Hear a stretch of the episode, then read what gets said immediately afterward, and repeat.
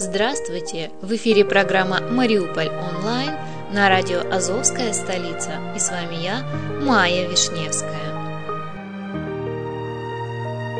Спонсор эфира – агентство переводов «Лингва24». Мы поможем вам осуществить качественный перевод с учетом лингвистических и культурных различий между языками. Наши профессионалы окажут самый широкий спектр услуг. Перевод любых европейских языков на языки СНГ и наоборот. Перевод с китайского языка, устный перевод, выполнение проектов под ключ, многоязычные сайты, инструкции к технике и оборудованию, графическая верстка, копирайтинг, контроль качества – Перевод максимально приближенный по смыслу к оригиналу. Лингва24. Соединяя ЕС с СНГ. Наш адрес в интернете lingva24.net. Мариуполь. Сматриваясь вдаль. Сегодня представляем вашему вниманию беседы с жителями столицы Приазовья, журналистов из столицы Украины. Самолет, вертолет, машина. Вот мы идем по Мариуполю. Мимо десятков рыбаков с удочками пошел бычок. Мимо блокпоста цвета хаки, прямо на перекрестке дорог. Мимо судеб людей, которые здесь живут. Под гнетом навалившейся тревоги и ожидания, вглядываясь в бесконечный простор моря, сколющий в сердце войной. Пишет газета «Зеркало недели». Нет, э, столица Приазовья не паникует. Она сопротивляется как может. Строит оборонительные линии восстанавливает разбитые градами дома, ждет внимания от власти, принимает гостей, ходит в школу и в детский сад и просит средства массовой информации не нагнетать ситуацию. С интеллигентной учительницей мы столкнулись на ступеньках школы. После того, как министр Квит вкусил хлеб-соль, и вся наша большая делегация отправилась в актовый зал общаться с педагогическим коллективом. А я так и застряла на тех ступеньках. Валентина Фролова, учитель истории школы номер 5 города Мариуполь. Валентина Александровна, а вот какая ваша главная эмоция сегодня? Не здесь, в школьной суете среди детей и коллег, а дома, когда остаетесь одна и есть время прислушаться. Это две эмоции – тревога и ожидание. На работе действительно все немного притупляется. Мы живем под пристальным вниманием прессы. Журналисты информируют не только Украину, но и город о том, что происходит в секторе М. И нам все время почему-то говорят по телевизору «ожидается наступление». Утром ожидается, вечером отменяется. За что уцепиться надежде? Мы ведь все здесь, жители микро- микрорайона Восточный, и дети, и учителя. Безусловно, после случившегося по-другому видим и войну, и мир. До конца понять наше состояние может только тот, кто побывал в такой ситуации. А как вы объясняете им, что происходит? Кто прав, кто виноват? Ведь семьи разные, позиции тоже. У вас довольно трудная миссия сегодня. Справляетесь? В том, что происходит сегодня в Украине, неимоверно много закономерностей, отвечает Валентина Фролова, обусловленных как нашей давней историей, так и новейшей. Безусловно, после Майдана новой властью было допущено достаточно много ошибок. Эйфория свободы, подъем не только национального духа, но и национализма. Отмена закона о языках – это поспешное и непродуманное решение, которым воспользовались соседи. Но даже сейчас, там, в Киеве, не до конца не понимают, что с нами нужно просто говорить. Быть искренними, признавать ошибки, объяснять свои поступки и решения. Как вы оцениваете мир... Минские мирные соглашения? Я все-таки сторонник фразы Достоевского, что даже капля невинной крови, пролитой ребенком, нивелирует все высокие цели и задачи.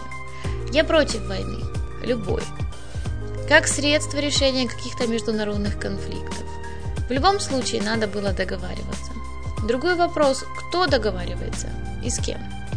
Вот кто такой, к примеру, Леонид Данилович Кучман? Да, это бывший президент, известный политик, но какую он сегодня занимает официальную должность, чтобы вести переговоры подобного масштаба? Мне это напоминает англо-франко-советские переговоры 1939 года, когда назначили не принимавших решения людей и пытались о чем-то договориться. Что касается самого договора, то там много противоречий и непродуманных вещей, не прописанных до конца, даже в отношении разграничительной линии. Вот мы здесь живем и не понимаем до конца, что такое буферная зона и где мы в итоге окажемся. Я мать, у меня два сына, и мне всех ребят жалко. Нужно договариваться. В рамках одной страны тысячи людей погибли, кровь между нами. Как жить вместе? Я не думаю, что следует отгораживаться. Возможно, еще и потому, что Мариуполь был и на той стороне. Слава богу, что в итоге обошлось без большой крови. Но люди везде одинаковые. В чем-то заблуждаются, во что-то искренне верят. Иногда напрасно. Вот мы здесь, в Донбассе, за 70 лет ОУН и УПА до конца не поняли и не приняли. А теперь от офицеров и военных я часто слышу, да и в Киеве, что мы не забудем и не простим. На расстоянии это можно говорить, а здесь нам что делать? Как нам детям объяснять все это, если я как учитель должна отстаивать единство Украины? Душа человеческая прощает, тем более если видит, что это кому-то нужно и для кого-то важно. Надо искать пути к примирению. Вот все смеются над тем, что Донбасс хочет, чтобы его слышали. У вас в столице это превратилось в какую-то иронию, игру. Но приезжайте к нам и говорите с нами. Без предупреждения и официоза. Просто говорите. На месте дислокации Азова прошли шлагбаум. Во дворе перед входом в корпус курят молодые ребята. Мешки с песком, какая-то совсем незнакомая мне техника и мачта с развивающимся на ветру флагом. Я за фотоаппарат.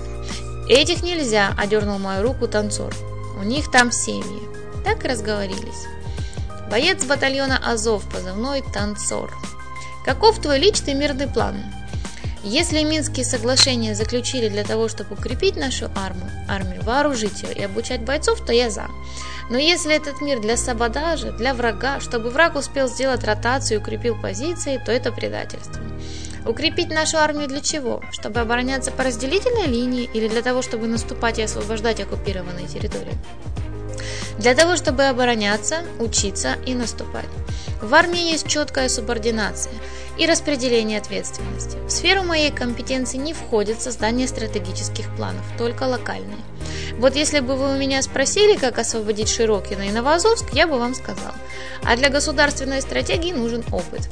Я же на своем уровне пока не вижу всего комплекса проблем и задач.